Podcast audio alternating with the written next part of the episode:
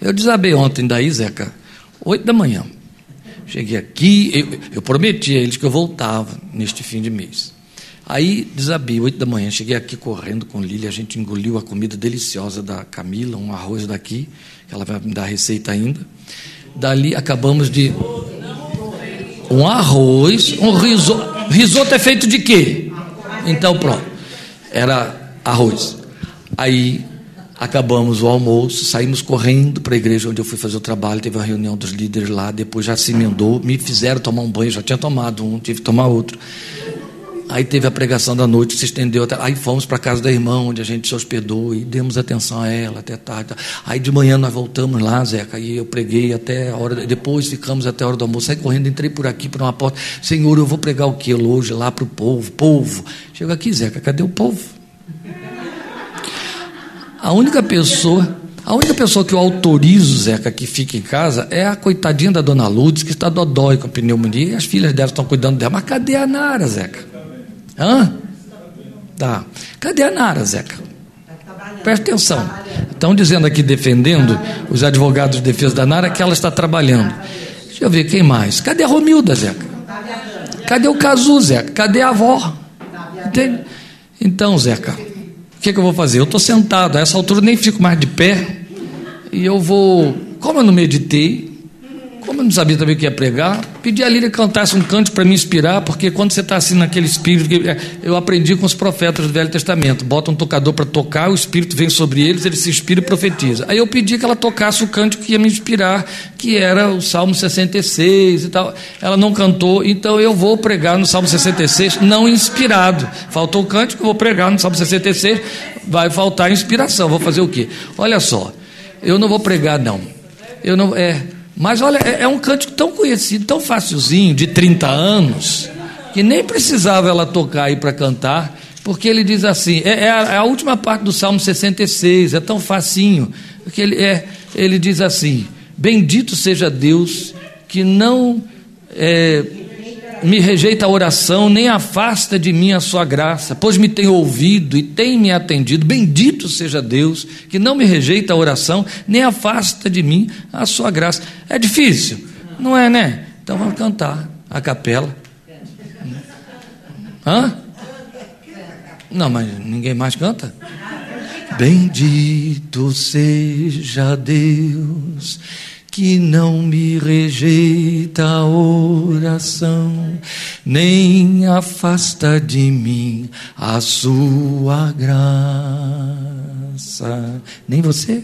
Bendito seja Deus, que não me rejeita a oração, nem afasta de mim a sua graça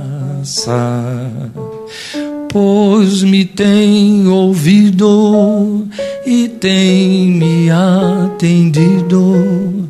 Bendito seja Deus que não me rejeita a oração, nem afasta de mim a sua graça.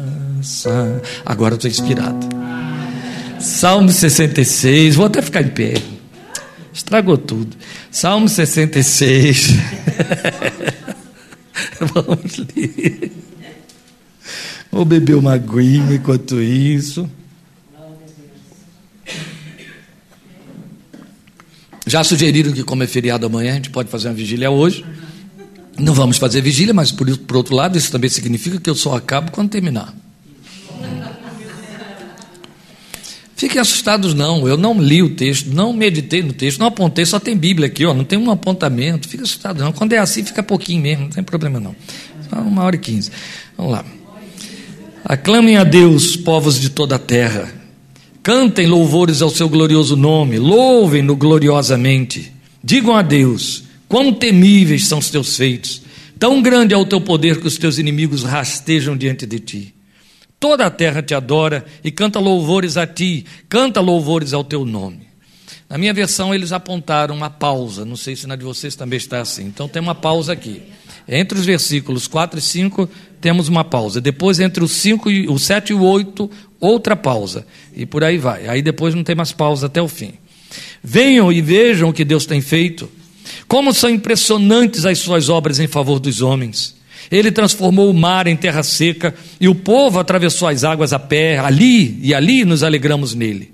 Ele governa para sempre com o seu poder. Seus olhos vigiam as nações, que os rebeldes não se levantem contra ele. Nova pausa.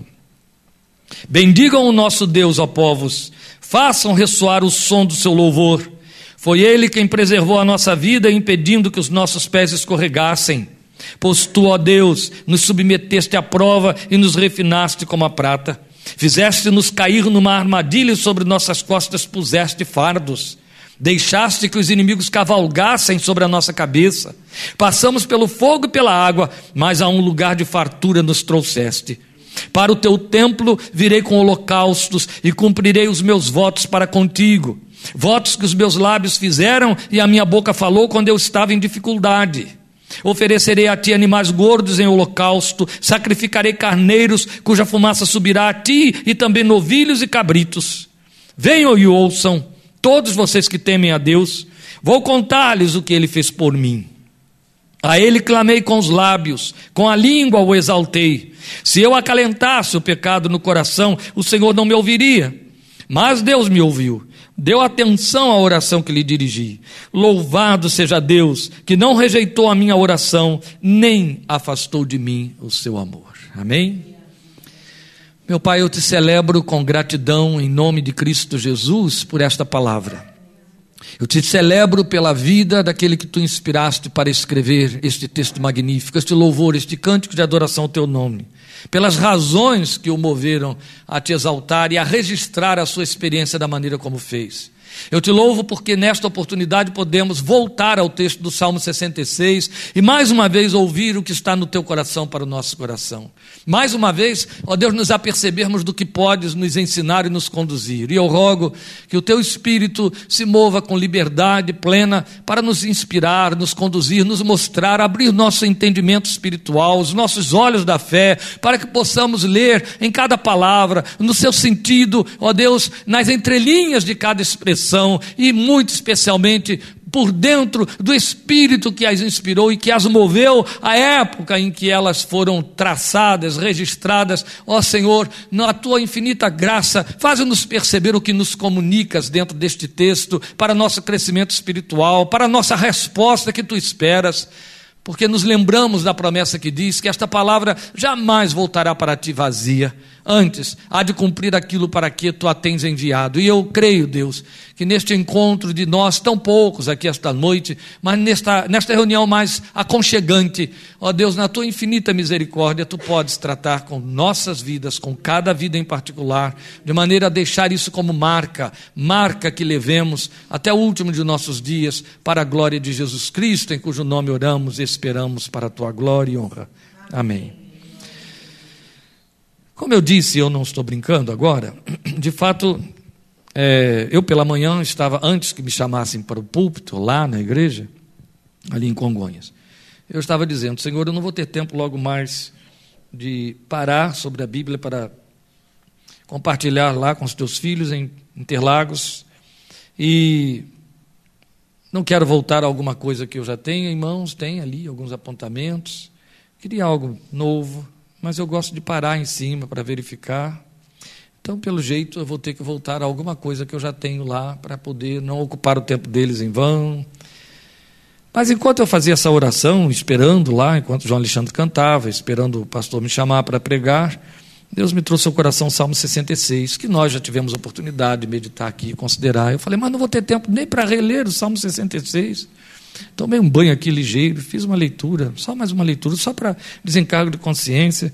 Eu falei, não, vamos fazer o seguinte: eu vou abrir o Salmo 66 diante dos meus olhos, diante dos olhos deles, como eu faria dentro da minha casa, no meu quarto, no meu quintal. E é o que eu vou fazer, e aí eu vou verificando. Mas é evidente que à medida que eu fui lendo aqui para vocês, uma coisa que me ocorreu e que o Salmo 66 tem tudo a ver com isso, é uma palavra de um profeta, de um outro profeta, palavra de Deus através de Oséias, onde Há uma espécie de apelo ou de convite que é reforçado por Pedro na sua segunda carta. Conheçamos e prossigamos em conhecer o Senhor. Como a alva, a sua vinda é certa. Conheçamos e prossigamos em conhecer o Senhor. É um apelo e desafio. Conheçamos e prossigamos em conhecer. Depois, Pedro, quando encerra a sua mensagem para a igreja, a sua última carta, ele dá uma ordem apostólica. Ele diz: cresçam na graça e no conhecimento do Senhor Jesus. Isso se impõe sobre nós. E é evidente que você não pode pensar em conhecer Deus é, em termos de aprender coisas a respeito de Deus e teorias a respeito de Deus. Não pense você que se você ler os 66 livros da Bíblia 66 vezes, você terá conhecido mais Deus por conta disso. Não pense você que fazer quatro anos de um curso de bacharel em teologia e depois doutorado, pós-doutorado em teologia, que você terá conhecido mais Deus a respeito disso. Não. A nossa vida espiritual não prescinde de ser alimentada e a nossa fé ser alimentada na revelação escrita de Deus. O que de Deus se pode conhecer, nos foi dado conhecer. Eu estou usando expressões da Bíblia. E quando a gente diz nos foi dado conhecer, estamos nos referindo à revelação escrita de Deus. Mas só existe uma forma de você de fato conhecer Deus. E é orando a Ele. É conversando com Ele. É tendo intimidade com Ele. Você jamais vai conhecer a respeito de alguém, por mais que você leia e releia e decore a biografia dessas pessoas. Quando eu era garoto, havia um programa muito atraente na televisão, que a TV é, é tão antigo que a TV que passava o programa já faliu, e o homem que fazia o programa já morreu tem 20 anos, J. Silvestre.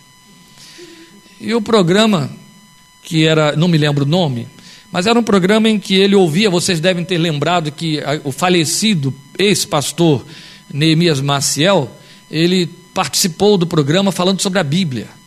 E era assim, havia sempre um candidato que estava lá para falar uma biografia, e ele enchia de perguntas, né?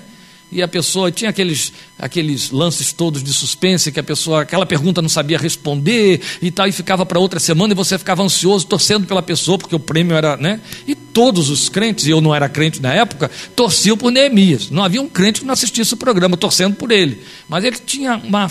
A Bíblia estava afinadinha na sua boca. Por mais que a equipe lá tentasse pegá-lo no contrapé, não conseguia, e ele ganhou o prêmio, foi uma coisa muito bonita, os crentes ficaram muito empolgados naquele tempo, igreja evangélica, né? E aí, e um pastor aparecendo na televisão fazendo isso. Aí, como eu me aventurava com muita pontice, eu fiquei empolgado com a ideia. Eu era apaixonado pela literatura escrita por Monteiro Lobato, fiquei apaixonado pela ideia de estudar a vida de Monteiro Lobato e me candidatar a ir lá para ganhar aquele prêmio. Evidente, eu estava de olho era no prêmio. Então, tudo que você puder pensar que uma, um garoto possa ler sobre Monteiro Lobato, eu li. Sabia tudo.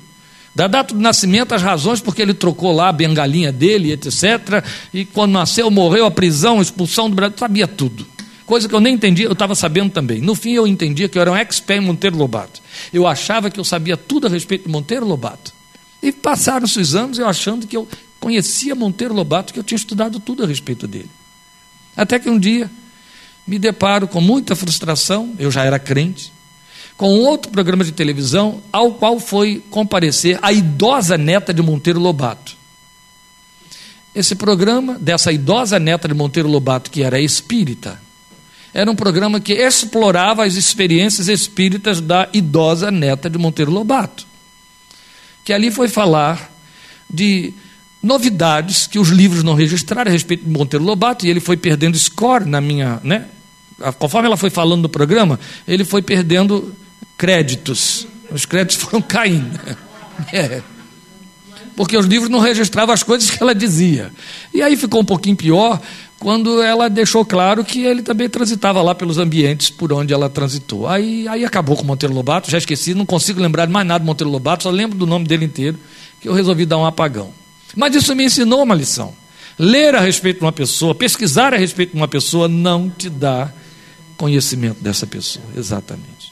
Se eu perguntar aqui agora, quantos de vocês conhecem a Rainha Elizabeth II? Pode ser que todos levantem a mão, quem não levantar, a gente vai orar por essa pessoa, né? Todos levantem a mão e até me digam a idade que ela tem, quantos anos de reinado e por aí. Basta assistir televisão. Mas eu tenho certeza de uma coisa: nenhum desses, assim como nem os netos da Rainha Elizabeth, conhecem a Rainha Elizabeth. Vocês sabiam que os netos dela não a conhecem? Porque eles, para terem contato com a avó, tinham que cumprir o protocolo. Então não podem conhecer. Bem, estou falando mal dos outros, né? Vamos voltar aqui. Isso funciona com Deus. Se você pensa que ler a respeito de Deus, estudar a respeito de Deus, estudar conhecimento sobre Deus, os teólogos seriam todos eles salvos. Os teólogos evangélicos. Vou fazer a pausa dos textos do Salmo para poder ver se isso desce.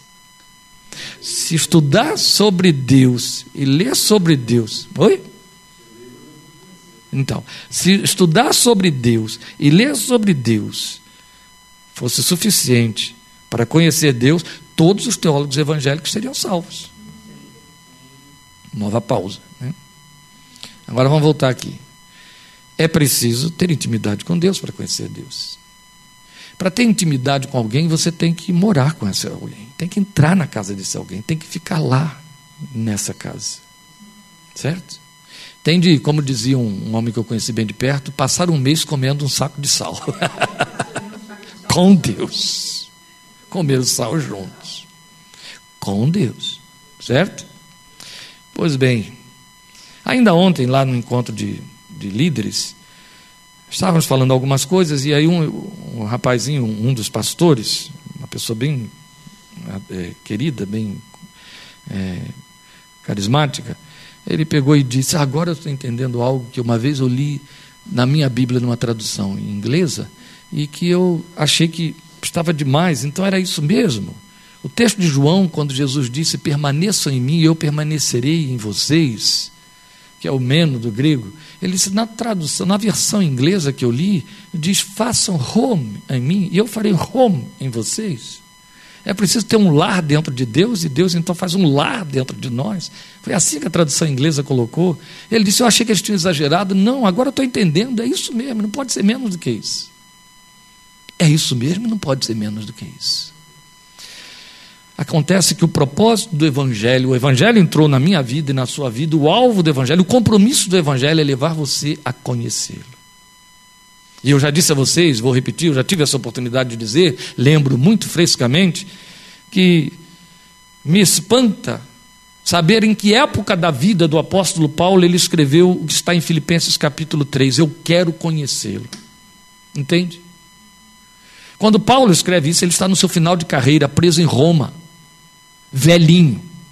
Ele já assinava dizendo Paulo o Velho.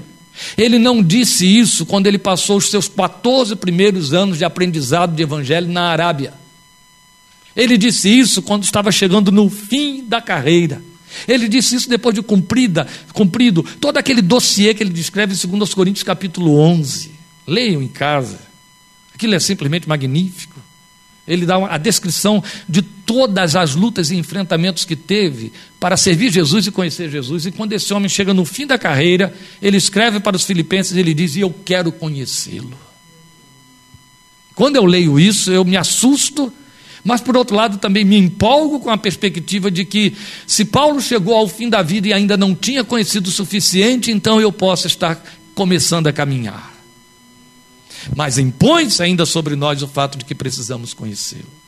Só que somos tendentes, e hoje em dia, por conta da pseudo-igreja, a igreja que anda em paralelo com a igreja de Cristo, lamentavelmente, por conta da pseudo-igreja, da pregação da pseudo-igreja, nós somos induzidos a pensar que por realizarmos um ato de culto, por participarmos de alguns encontros, por participarmos de algumas, algumas conferências, nós estamos conhecendo Deus e já conhecemos tudo a respeito de Deus e que o que fazemos, e que cantamos, e o que ouvimos, e o que prega-se para nós, e até é o suficiente e nos dá conhecimento de Deus. E as pessoas se satisfazem com isso. Como escreveu um, um, um, autor americano há muito tempo, um livro chamado Sede de Deus, e ele colocou lá: os crentes que ficam satisfeitos com 3 dólares de Deus, porque também eles não querem mais do que 3 dólares de Deus para não ficarem comprometidos e não terem uma intoxicação de Deus.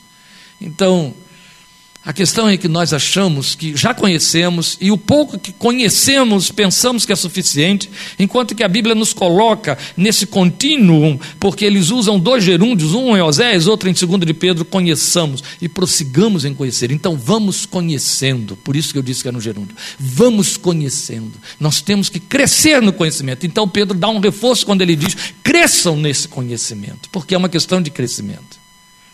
Mas isso tem algumas implicações. Este salmo é atribuído a Davi.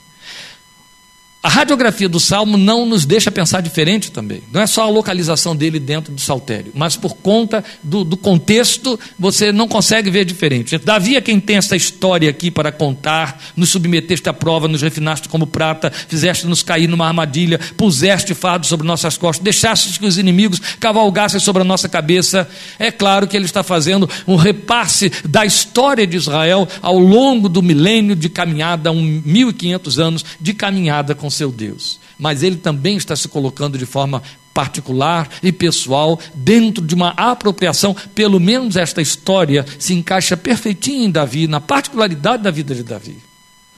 E Davi desponta para nós como um anti-herói, mas também como contraponto das desculpas que nós arranjamos para não termos essa busca. Porque o máximo com que eu e você podemos nos ocupar é com a nossa vidinha miserável das atividades do dia a dia para aumentar o nosso farnel de reais, garantir alguma possessão ou pagar as contas. Davi não, Davi assumiu um, um reino beligerante, acossado por inimigos de todos os lados, querendo é, é, invadir as suas fronteiras e encurtar as suas fronteiras, ele tinha que dar conta disso.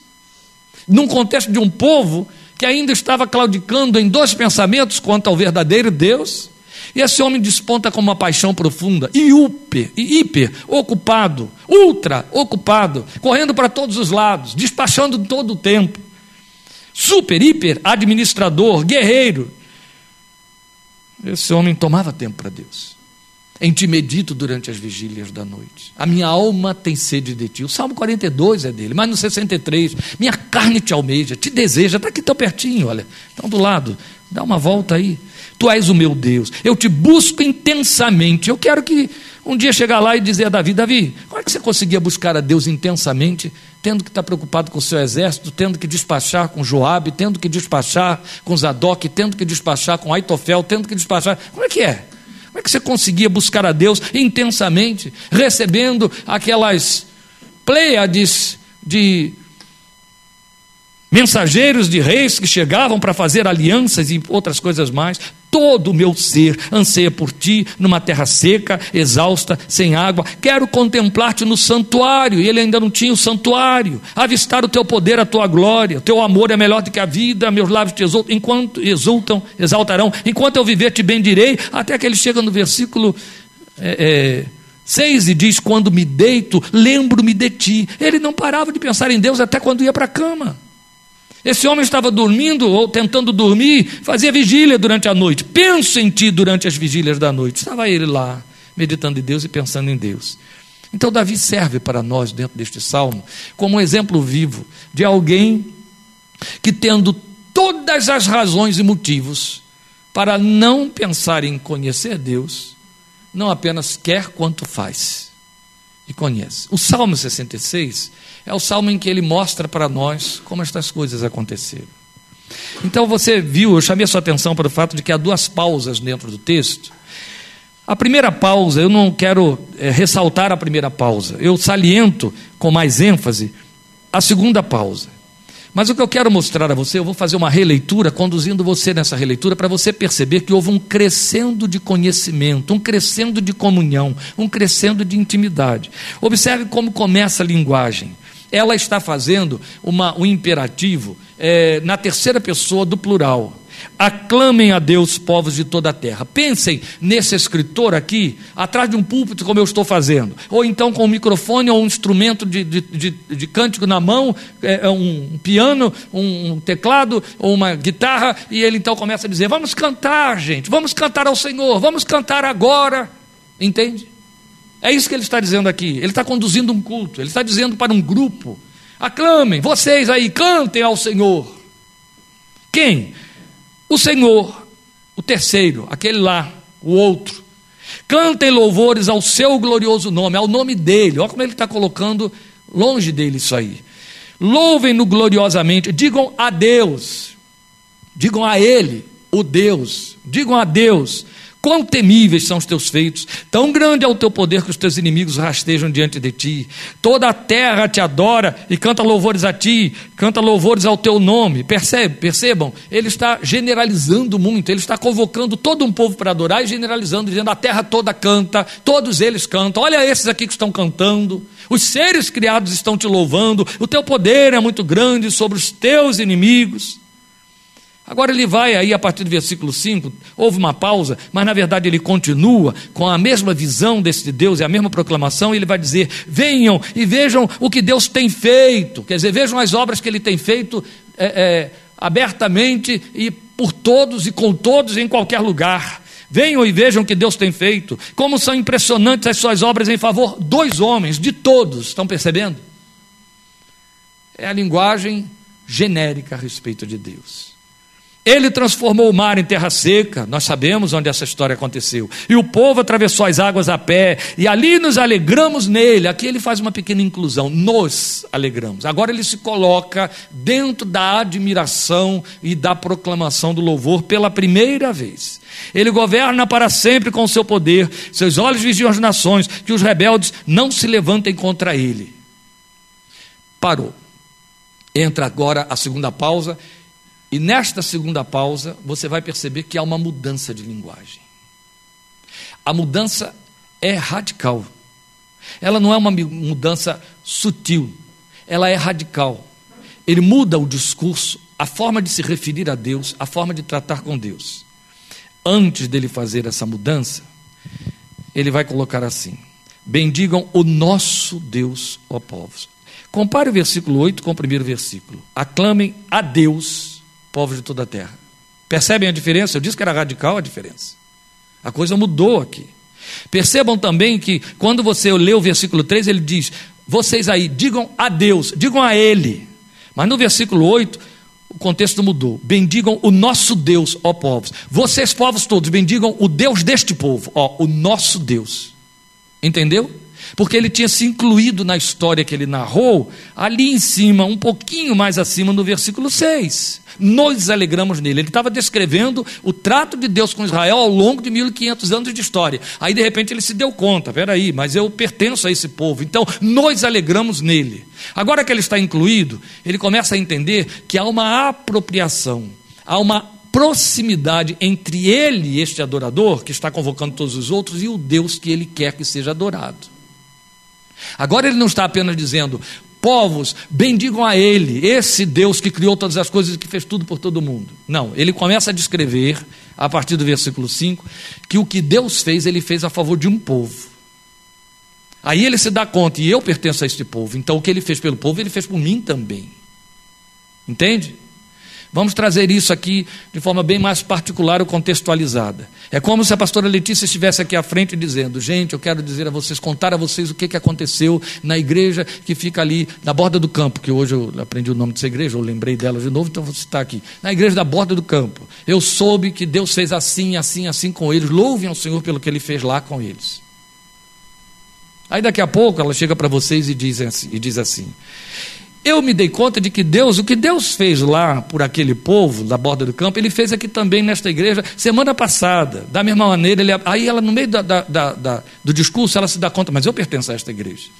Então o que ele fez com Beltrano, Ciclano, Tertrano, que me deram esse testemunho, é meu também. Aí ela começa a dizer, gente, vamos louvar a Deus pelo que ele fez conosco aqui nesta igreja ao abençoar Fulano, Beltrano, Tertrano. Ele fez isso conosco. Percebe que mudou? Ela já se apropriou, ela já se aproximou mais. Deus fez conosco. Só que o salmista foi muito além, porque quando ele se inclui na experiência, ele começa a se apropriar de Deus. E ele começa a dizer: Bendigam o nosso Deus, ó povos. Há uma diferença agora. Esse não é mais o Deus de todos é o Deus de nós, seu povo. É o Deus que tem um povo, um povo que pode louvá-lo. Ele deu um avanço, porque ele cresceu no conhecimento. Entendeu? Ao se dar conta de que o que ele fez me inclui, eu, eu, eu pertenço a este povo, então o que ele fez, ele fez por mim também. Vale a pena que ele seja nosso Deus. Ele é o, é o Deus meu e do povo a quem eu pertenço, do povo que comigo está, ou do povo com quem eu estou. Bendigam o nosso Deus, ó povos, façam ressoar o som do seu louvor. Foi ele quem preservou a nossa vida. Olha aí como ele foi trazendo para dentro da sua experiência, impedindo que os nossos pés escorregassem. Pois tu, ó Deus, nos submeteste à prova e nos refinaste como a prata, fizeste-nos cair numa armadilha e sobre nossas costas puseste fardos. Agora ele cresce também diante de meus olhos. Por quê? Porque, embora eu tenha dito no princípio que se você sintetizar essa narrativa na vida pessoal de Davi, você vai enca encaixá-la, você vê que isso aconteceu. 15 anos fugindo de Saul, se escondendo em cavernas depois de ter sido colocado ou sentido o cheiro do doce de ocupar o trono, e não pode ocupar, sabendo que tem todo um povo a seu favor, mas um homem tirano não o deixa ocupar o lugar para o qual esse próprio povo quer eleito, e ele, por conta disso, tem que proteger a sua vida e de sua família e viver escondendo-se, escondendo-se, escondendo-se 15 anos. Então isso se encaixa na experiência pessoal dele. Mas vamos esquecer Davi como pessoa e pensar em Davi como um elemento do povo. E essa descrição então que ele faz aqui, ela é histórica, você sabe que ele se refere ao que aconteceu com Israel, como eu já disse, em 1500 anos. Mas ele se apropria de algo que não é bom nem é positivo. Ele não está dizendo, como ele fez nos versículos 1 a 7, ele criou, ele fez, ele sustentou. Não, ele agora está falando de coisas ruins que Deus fez com o povo.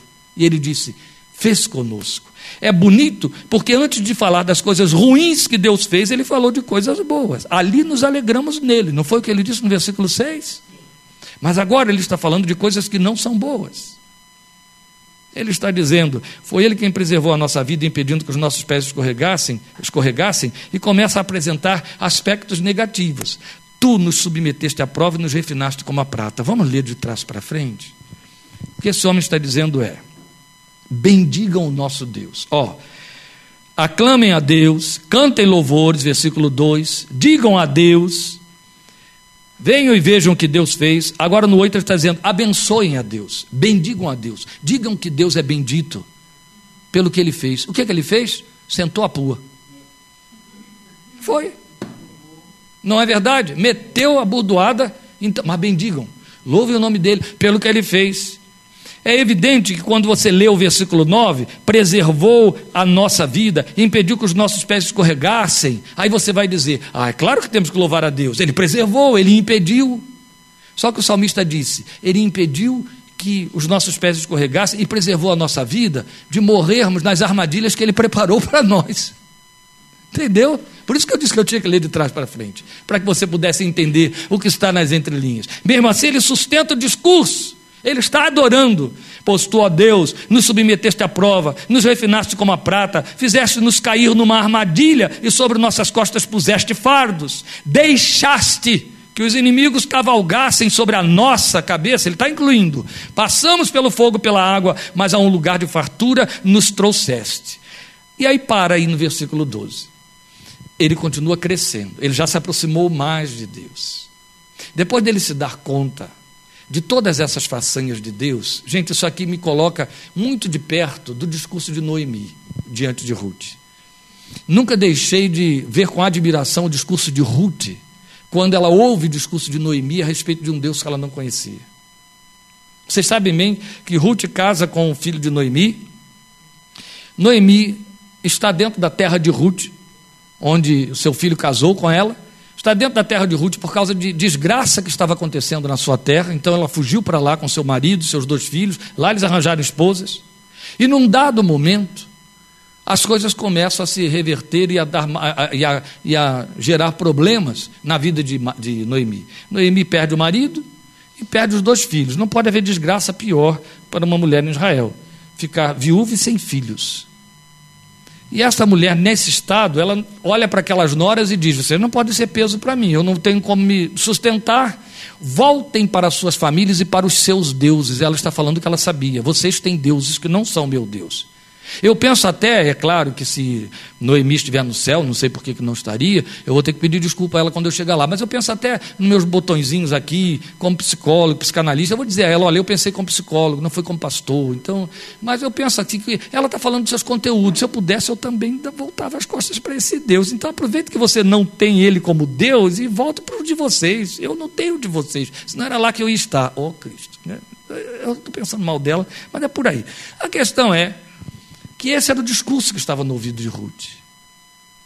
E ela faz mais. Ela diz: agradou a ele descer a mão sobre mim. Ó, oh, o Todo-Poderoso me trouxe dores.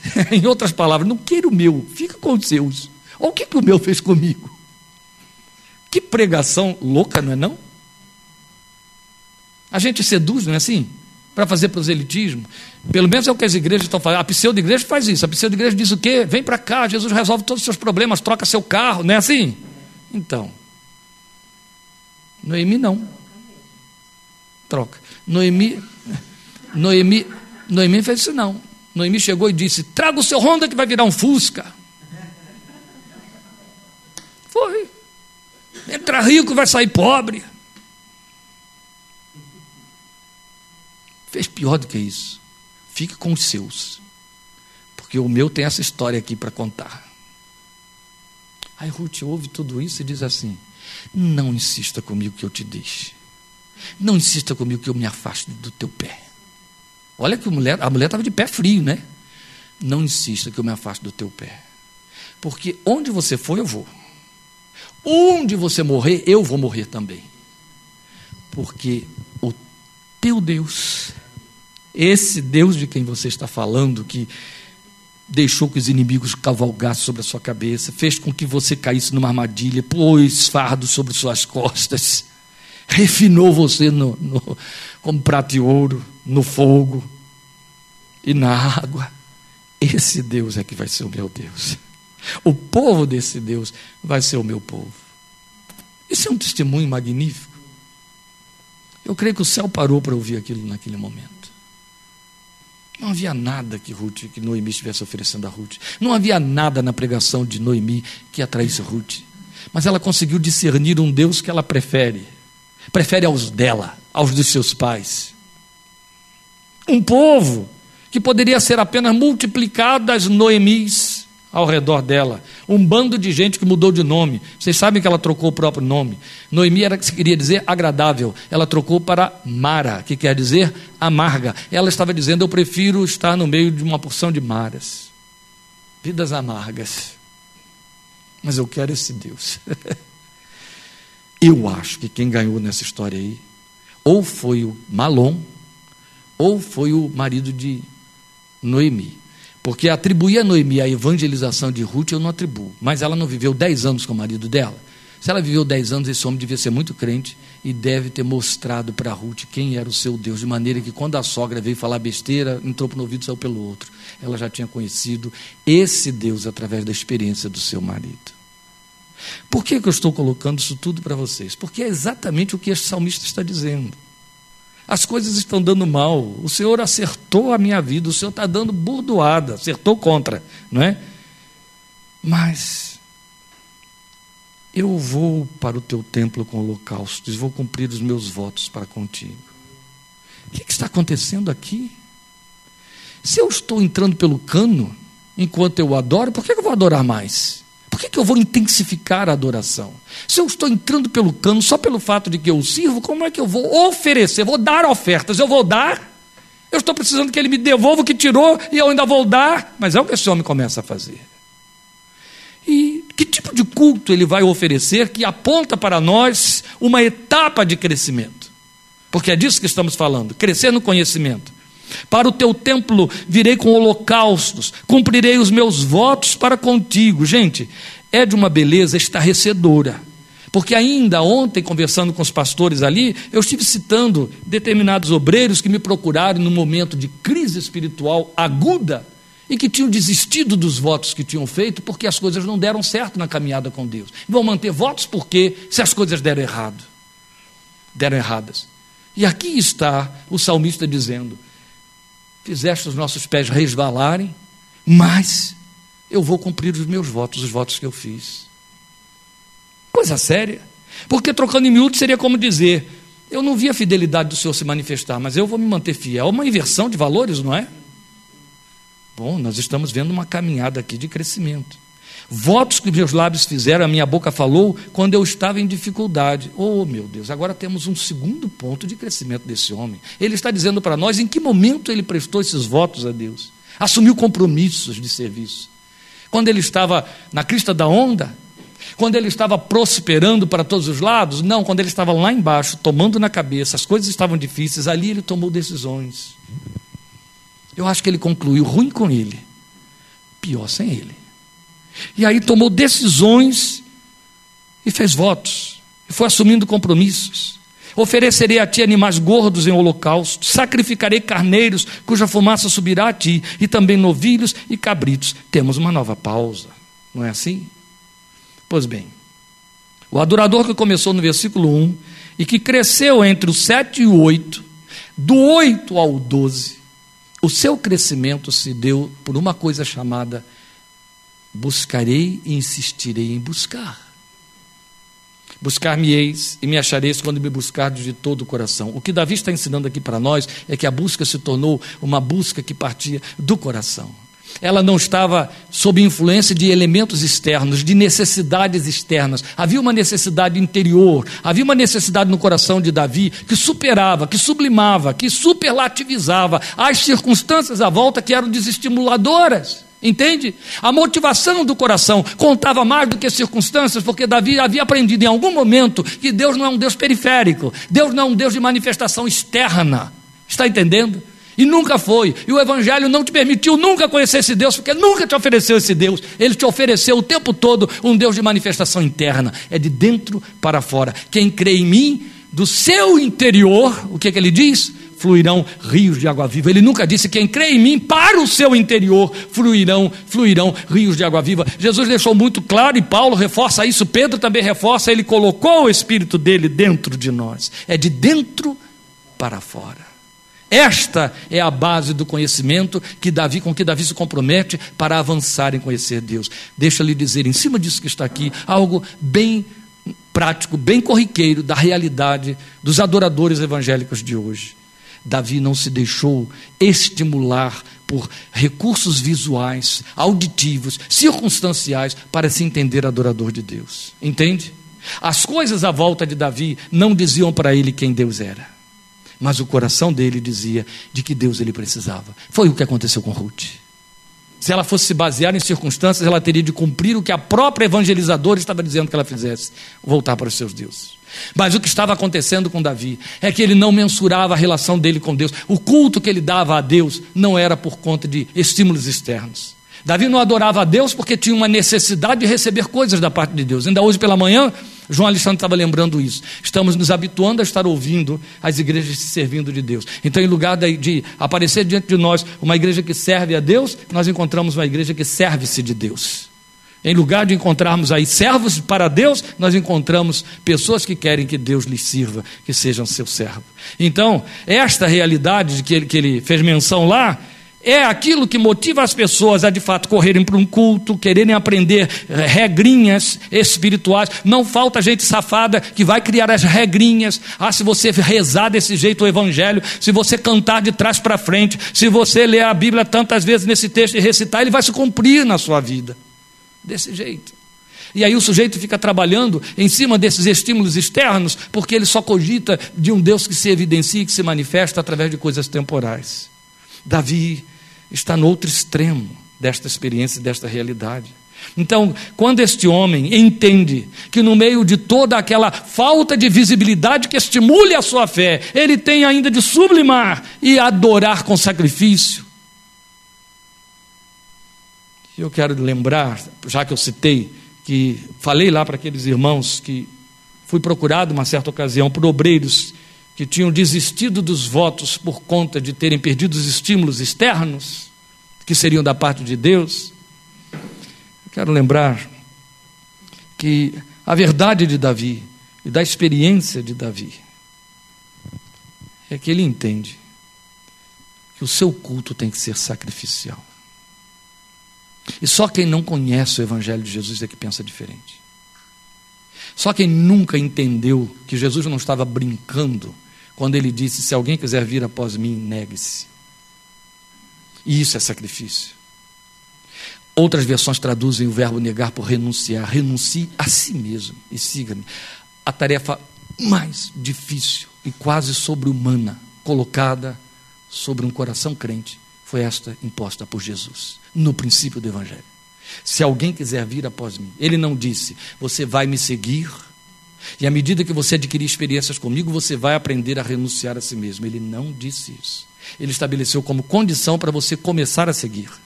Isso é muito sério. Se quiser me seguir, renuncie-se.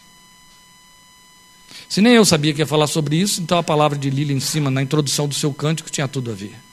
Porque ela menos ainda saberia que eu ia dizer isso. Foi isso que Davi fez. Ele entendeu que o serviço para Deus não pode ser bajulação. Há uma dificuldade grande nas pessoas de entenderem que há uma diferença abissal entre adorar e bajular. Bajular é quando você pretende, como se Deus fosse tivesse a nossa inteligência, você pretende que Deus te deixa seduzir. E você fica dizendo uma porção de coisa bonita para Deus, ou fazendo uma porção de coisa bonita para ter alguma coisa em troca. E acha que convence Deus. Foi a pretensão do culto ímpio de Nabucodonosor. Eu vou queimar vocês na fornalha. Eu quero ver qual Deus vai livrar vocês da minha mão. Nosso Deus vai nos livrar. E aí não vamos adorar a sua estátua. Nós não vamos adorar a sua estátua porque nosso Deus vai nos livrar. Ou melhor, nós não vamos adorar a sua estátua e nosso Deus vai nos livrar. Mas se ele não nos livrar, ainda não adoraremos a sua estátua. Em outras palavras, não vamos trocar o nosso pelo seu. Não é por causa do calor do fogo que vai nos torrar, fazer churrasquinho, que nós vamos mudar de Deus. Se virarmos churrasquinhos, seremos churrasquinhos adoradores do nosso Deus, mas não do seu. E foi isso que aconteceu. É evidente que a história não era essa que eles esperavam. Ninguém tinha contado para eles previamente. Não apareceu lá nenhum profeta. O único que havia por ali era Daniel, estava longe dali, para dizer: Ó oh, Deus me disse que vocês fiquem firmes, porque ele vai botar o anjo dele lá dentro que vai refrigerar tudo e não vai queimar. Não, não tinha profeta lá não. Eles estavam dizendo o que eles entendiam. Deus vai nos livrar, Nabucodonosor. Nós não vamos adorar o seu Deus. Mas se ele não livrar, ainda não vamos adorar o seu Deus. Quer dizer, não vamos trocar de Deus. E ele não livrou. Eles caíram lá dentro depois é que o, né, o Senhor foi lá e resolveu a coisa. Vamos lembrar que quando os homens os jogaram lá, morreram. Porque as chamas os lamberam lá em cima, né? E aí torraram, deviam ser gordinhos, e aí. Pururuca. Bem, é, bacon de assírios. Há uma pausa, eu falei para vocês. Ah, emerge em terceira instância um adorador a partir do versículo 16 que está muito acima na experiência e no discurso daquele que estava aparecendo desde o primeiro versículo. A mudança é tão radical, porque vocês vão perceber que lá no início, de 1 a 4, ele falava para os outros a respeito de um Deus, certo? Olha o que ele fez por todos vocês, adorem a ele. Olha o que ele fez em toda a terra. Depois ele cresce um pouco mais, ele diz: Olha o que ele fez pelo meu povo. Ah, pra, por mim também. Então, por nós. Aí se inclui para dizer: E o que ele fez por nós aconteceu assim, assim, assim. Não foi muito bom, não. Doeu. Mas quando ele então se torna o adorador que sacrifica, que renuncia, que abre mão, que é Ruth não Noemi esse homem que emerge muda o discurso e ele diz: Venham e ouçam, todos vocês que temem a Deus, vou contar-lhes o que ele fez. Falem, está aí. O que ele fez. Vocês não estão lendo, não, gente? Ah, tem. Tá bom, desculpem. Na minha que está. Vou contar-lhes o que ele fez por mim. O que ele me tem feito. O que ele tem feito a mim. Agora não é mais nós, nós, vocês. Sou eu. Agora a coisa ficou muito particular, muito intimista, muito próxima. Agora ele é o Deus que está junto de mim e tratando comigo. Venham e ouçam todos vocês que temem a Deus, vou contar-lhes o que ele fez por mim. A experiência agora é muito pessoal. O trato de Deus agora foi comigo. Por que, que de repente deixou de ser com o grupo que está reunido para ser comigo, mesmo fora do grupo? Porque ele cresceu nessa direção. Deus se tornou o Deus da experiência pessoal. Meus irmãos, é um argumento em que eu insisto muito, desculpem, mas fiquei quente, eu fui falar na fornalha. Né? É, é um argumento que eu persigo muito, porque a essa altura da nossa vida cristã, não dá para admitir, a não ser para quem está começando a caminhada, a possibilidade de uma adoração ou de, de uma consciência de um Deus coletivo, de um Deus para a coletividade. Entende? A essa altura da nossa caminhada cristã, ou você tem uma vivência de Deus de forma muito pessoal, ou você perdeu seu tempo até aqui. Se até agora tudo que lhe foi ministrado, tudo que você ouviu, conheceu, experimentou, não levou você a uma apropriação de uma experiência pessoal, você perdeu tempo. Essa realidade de Davi tem que ser minha e sua, porque é todo o propósito do Evangelho. Vou contar-lhes o que ele fez por mim. Nós temos aí, dentro dos nossos dogmas, o mau hábito de pensar e depois de dizer que passamos a conhecer Deus, isso é uma verdade. Passamos a conhecer Deus a partir do momento da experiência de conversão. Isso é uma verdade no que diz respeito a nós. Mas não é verdade no que diz respeito a Deus. Ele não se tornou o Deus que passou a interagir conosco a partir da nossa conversão. Por isso que os homens que cresceram na intimidade com Ele, e aí eu vou enfileirar aqui Davi, Jeremias e Paulo, eles puderam levar esta vivência e essa experiência para dentro do ventre materno, para antes do ventre materno, porque Paulo consegue superar Davi, só não supera Jeremias. Ao mesmo tempo é que, a semelhança de Jeremias e de Davi, Paulo fala de um conhecimento de Deus quando ele ainda estava no ventre da mãe. Paulo vai além e diz: antes. Ele chega ao ponto de dizer: nos dias da eternidade, tu me escolheste. Quando ainda não havia história, então não poderia nem pensar em ventre materno. Jeremias, outro tanto. Deus fala para Jeremias: Antes que te formasses no ventre, eu te conheci. Esta autoridade com que Deus revela essa profundidade de envolvimento, ela tem que nos alcançar, entende? É justo que você entenda, houve um momento a partir do qual eu passei a conhecer Deus. Mas entenda, Deus não passou a tratar com você a partir daquele momento.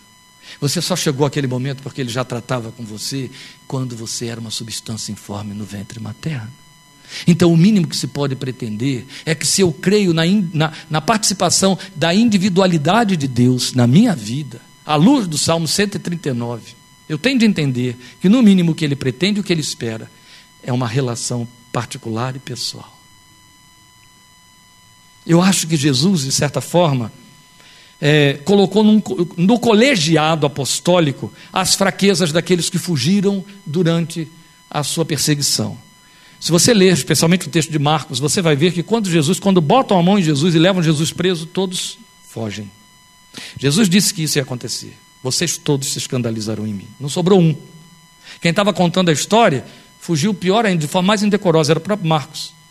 Marcos fugiu nu, porque quando acharam que ele era um dos seguidores, seguraram nele, ele estava se disfarçando, se escondendo dentro de um lençol. Pegaram um lençol, largou, o lençol na mão da, e saiu nu correndo por ali para poder escapar. Não sobrou ninguém. Ah, João estava lá. João estava lá no momento da cruz. Você não tem plateia para Jesus sofrendo toda a humilhação que experimentou nas mãos de Pilatos, na casa de Caifás, naquela, naquele movimento de vai e volta, escorraçado, até a hora de estar pendurado na cruz. Uma vez pendurado na cruz, aparece lá João e fica lá com aquele grupinho, com a mãe de Jesus e mais outras. A verdade é que todos fogem. E Jesus tinha posto isso no colegiado: todos vocês se escandalizarão. Pedro disse: menos eu. Eu sou o único que não vou fazer isso, Senhor, mesmo que todos te neguem, eu não te negarei. Mas não salta aos seus olhos a beleza do fato de que é justo com esse, que foi o único que ficou descrito, que negou, Jesus faz um trato pessoal com ele, dirige-se de forma particular com ele. Isso não diz para você minimamente que ele está de olho em você, que ele está interessadíssimo no que você pensa e diz a respeito dele, você em particular. E que quando você pisa na bola, como Pedro pisou, ele vai te chamar num cantinho e vai tratar em particular, que ele quer dar a você a oportunidade de dizer aos ouvidos dele: Eu te amo. Eu fiz, eu aprontei, mas eu te amo. Eu ainda sou esse. Eu te amo. Desse jeito, mas eu te amo. Eu gosto de associar isso a Cantares 2,14. Eu sei que aí a gente está exagerando em termos da espiritualização, mas não posso abrir mão disso. Pomba minha, que andas pelas fendas dos penhascos, mostra-me a tua face, faz-me ouvir a tua voz. Tua face é bela, tua voz é doce. Ele vai estar sempre te catando no canto para dizer: Fala para mim, eu te amo.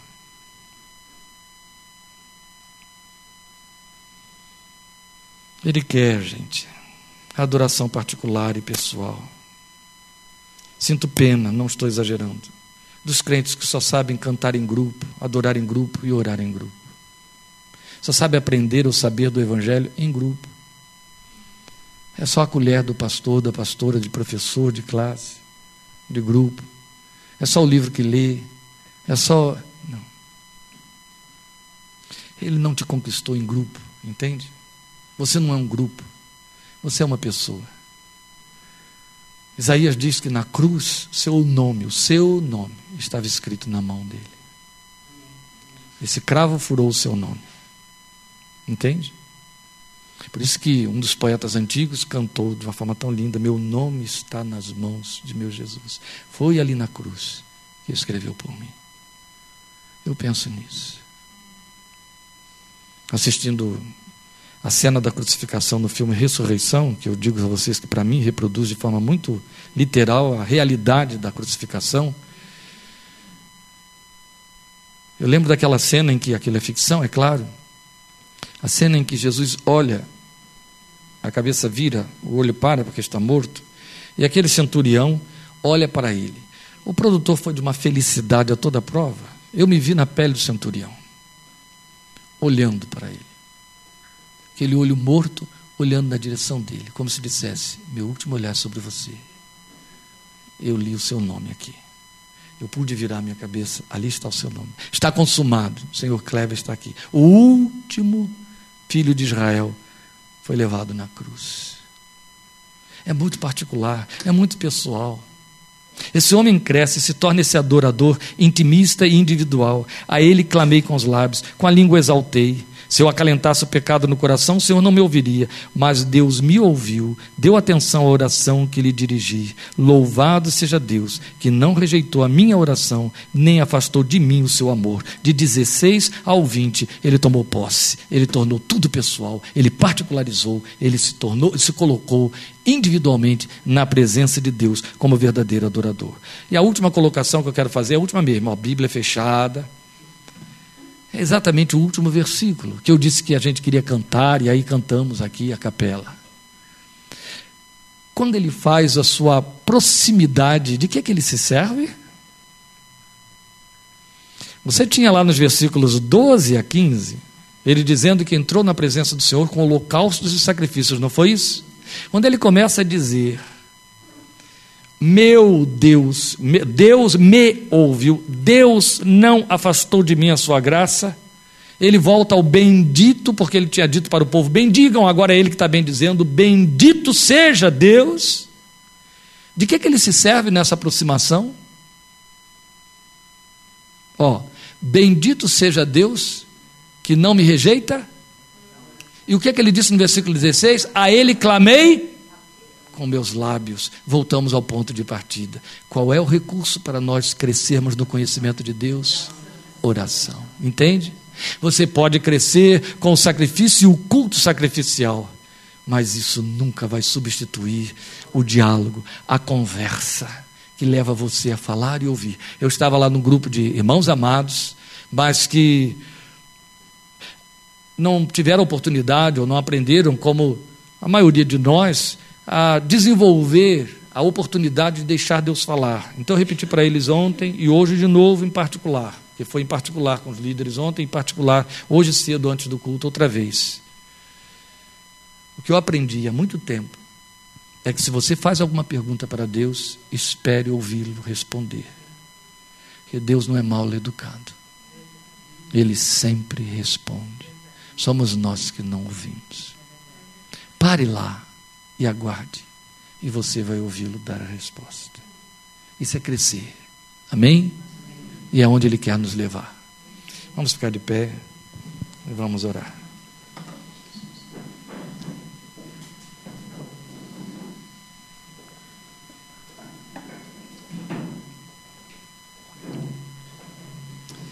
Senhor eterno, uma vez ouvimos a tua palavra, a experiência do teu servo na tua palavra dizendo: O meu Deus tenho sempre comigo. Senhor, talvez alguns seguidores de confissão cristã possam dizer isso, tendo esse Deus numa forma visível pendurado ao pescoço. E aí saem dizendo: Meu Deus, Ele está aqui, tenho sempre comigo. Outros podem dizer isso pensando: eu sempre vou à casa de Deus, reputando por casa de Deus o lugar onde o culto se realiza. Outros podem pensar: sempre tenho meu Deus comigo porque seguram a Bíblia, leem a Bíblia. Mas quando o teu servo no passado disse: O meu Deus tenho sempre perto de mim, o que ele estava dizendo é: Eu estou sempre perto dele, eu estou sempre chegando junto dele. O servo Paulo disse uma vez à igreja: orem sem cessar. Para falar de uma companhia que não se interrompe, meu Deus. Nós nos despedimos de pessoas, até dos que nos são tão íntimos, tão dependentes. Colocamos os filhos no outro quarto, damos boa noite e passa, passam uma noite noutra cama, noutro cômodo.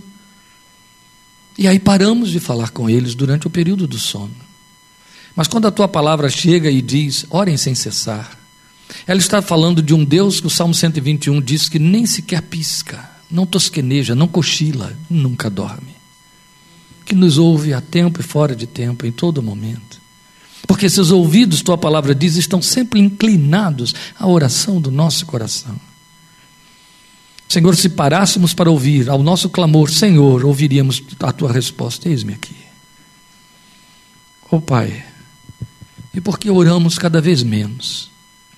E porque os conteúdos da nossa adoração, ainda que eivados de lamentos, não correm na direção de querer conhecer mais a Ti. Porque queremos Te usar quando oramos. Porque te queremos a nosso serviço todo o tempo em que lembramos que podemos usar a oração para falar contigo.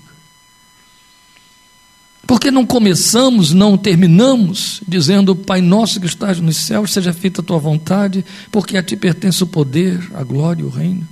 Porque nos chegamos só para dizer, o pão nosso de cada dia dá-nos hoje.